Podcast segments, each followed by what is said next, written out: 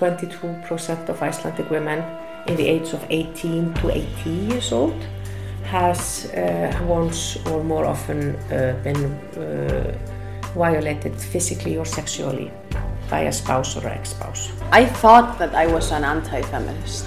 I didn't understand the concept. The Me Too movement was definitely an eye-opener. Women in Iceland of foreign origin really don't have the same rights as Icelandic women do. I think we are all feminists. I still get scared when I'm walking alone in the streets, you know. Every single conversation regarding sex work in Iceland is exhausting. I was born a feminist and I will die a feminist. Icelandic feminism evolution was really fast. From one generation to another, lots of things changed, as Elena was telling us in the last episode. My mom's generation, they didn't work so much. They didn't run for anything. They didn't go for CEOs. But my generation, the next one, was just immediately there. So it took, honestly, one and a half generation. And there was a complete because when they started talking about it, there was no way there was going to be a women anything. And then a generation later, there is women everything.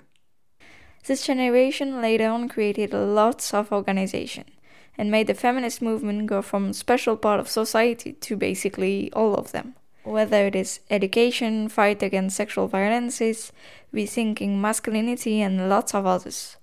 The movement became so wide that it triggered me a bit at the beginning because we usually study feminism by its waves.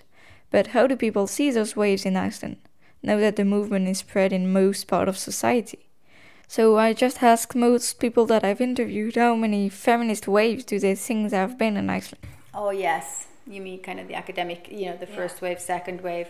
I think yeah, we've we've had I would say you know all of these waves to to greater lesser greater extent. So of course, the first wave, you know, when women were fighting for, you know, the right to vote and be, you know, represented in parliament and edu- access to education, and and you know, we had all of that, of course. And then in the 60s and the 70s, you know, we had the kind of more kind of cultural revolution, cultural feminist revolution. Uh, and in Iceland, that kind of also spawned into this uh, political party uh, which was fantastic.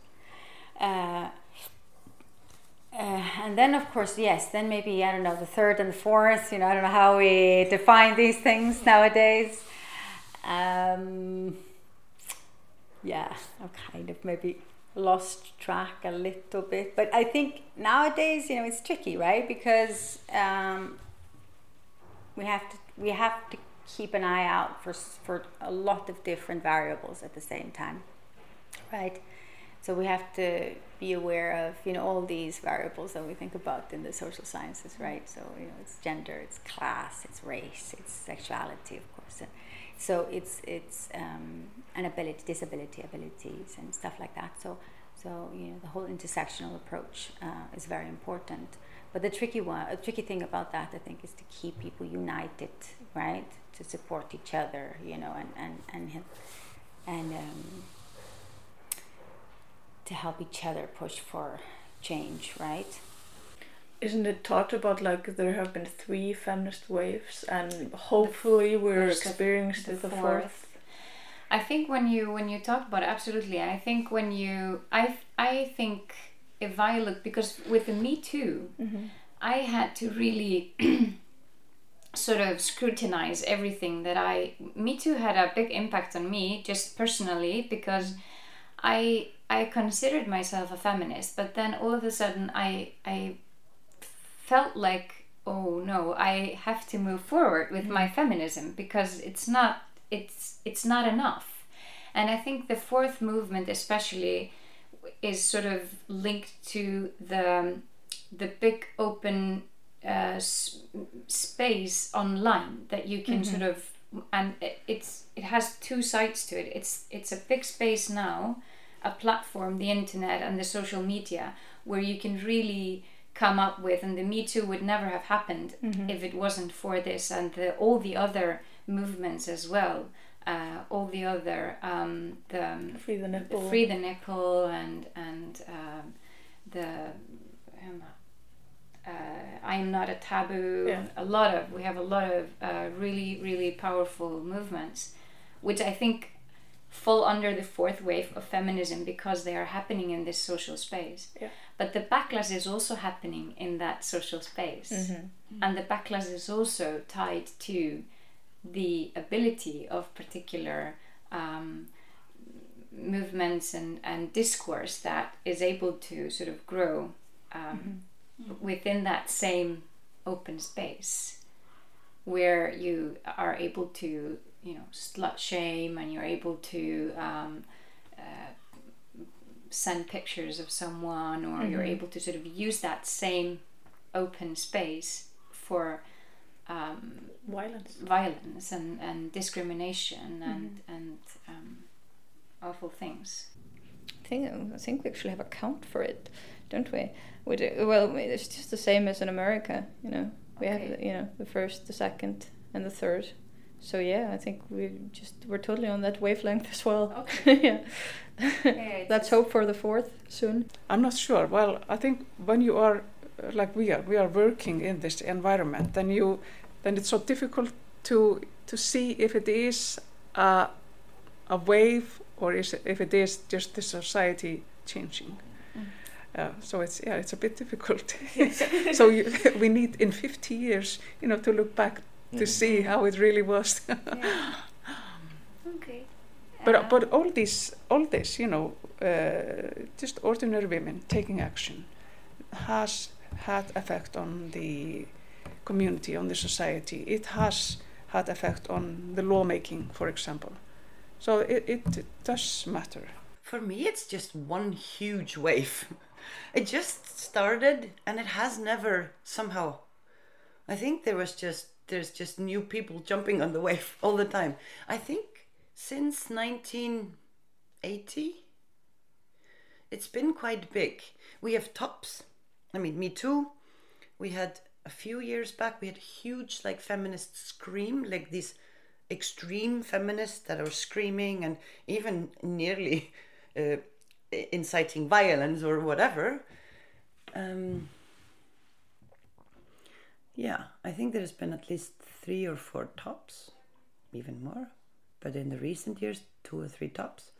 But I think it's just one big wave and it's not going to change. I think f- for me, it's been one wave because there has not been no regression. I mean, I think it's always just moving forward. There's never been a huge step back and then another wave. So I think it's just slowly but quite surely moved in the right direction. In uh, 1980, 1980 um, uh, Vigdis Finnbogadóttir was elected uh, president, uh, the first uh, woman to be elected, uh, democratically elected president in the world. 82, you had the um, uh, the Women's List, which is a women's only feminist political party running for office in municipal elections. And in 1983, they ran for parliamentary elections and were in parliament for 16 years. Uh, uh, well, then uh, in 2000, you had uh, the, they passed perhaps one of the most important legislations in Iceland, uh, uh, mandating equal uh, paternity and maternity leave. That was that's that's not that's not commonly included in any of those lists. But you know, when you look at the effect that it's had on Icelandic societies in, in, in ensuring gender equality, it's it should be a banner year. Uh, right, and then uh, uh, I guess um, 2000. I think perhaps I think I think maybe 20 years ago we will consider uh, 2017 to be also be an important year because that's the year that we introduce the equal pay standard, or like that not that we we make it uh, mandatory for companies to to employ the equal pay standard. So that's uh, also very important. I think uh, we were definitely uh, very active in the first and the second wave. Um, uh, there, the third wave, uh, uh, it never really arrived on Icelandic shores.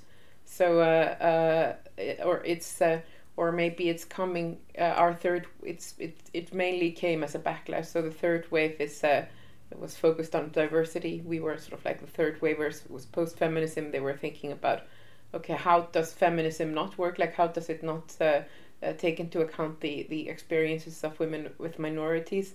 This is a conversation that uh, was you know hap- happening in the 80s and 90s, uh, for example, in the United States, but it did, never arrived here in Iceland because at the at the time we were such a homogenous nations, uh, a nation that uh, we didn't have the like the true understanding of diversity, and um, and uh, the uh, conversations about diversity and inclusion uh, have only been it's only in the past decade that they've really taken off and informed the way that we are thinking now. So we are bit we are very backwards uh, when we think about sort of like uh, feminisms in the uh, more inclusive uh, way.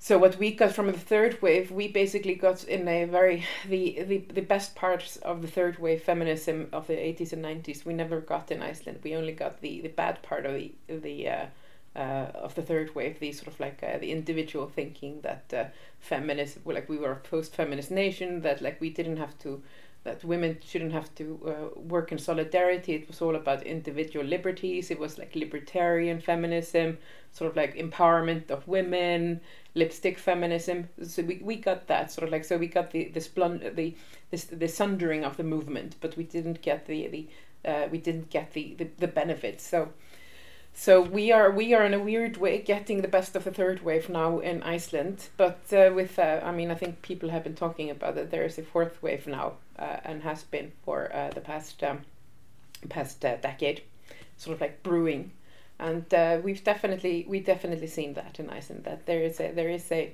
there is a great energy in feminism. There is a great resurgence in interest among um, among young people in feminism uh, we have we are also Iceland is uh, incredibly um, I'm incredibly privileged to live in Iceland because uh, we are also a society which is at that point where um, people are less likely to be elected to parliament uh, if they are anti-feminist or if they are anti-women's rights. Like it's sort of like it's it's hard for parties to be against women's rights because they're not elected. We are like at that point where uh, men are likely uh, that middle-aged men are, are likely to say that they are feminist if they are in, in, in parliament because uh, feminism has become and women's rights has become so entrenched and so so accepted as being a part of the Icelandic character and a part of uh, uh our society that uh, that it's uh, I think I genuinely think that we are creating a new society that and I feel very privileged that I'm working as a feminist in this uh, this area, but of course I recognize that the the reason we are here is because we had this incredible strong women's movement, and the women's movement in Iceland has historically been very very strong and very influential, especially in the past four decades. There's one big wave, you know. It doesn't really die down for too long before the women are like, "Hey, you know." I think you'd have to live here to know what I mean, you know. But um, no, they definitely. It's not you know, it's it, they don't let it die down. They don't really. They try not to, because it's so very important. You know, um, it's so very important to women in Iceland for to have equal rights. You know, and they're changing things. So many things have changed. You know, since I joined this organization, and since I've been in Iceland. You know, definitely.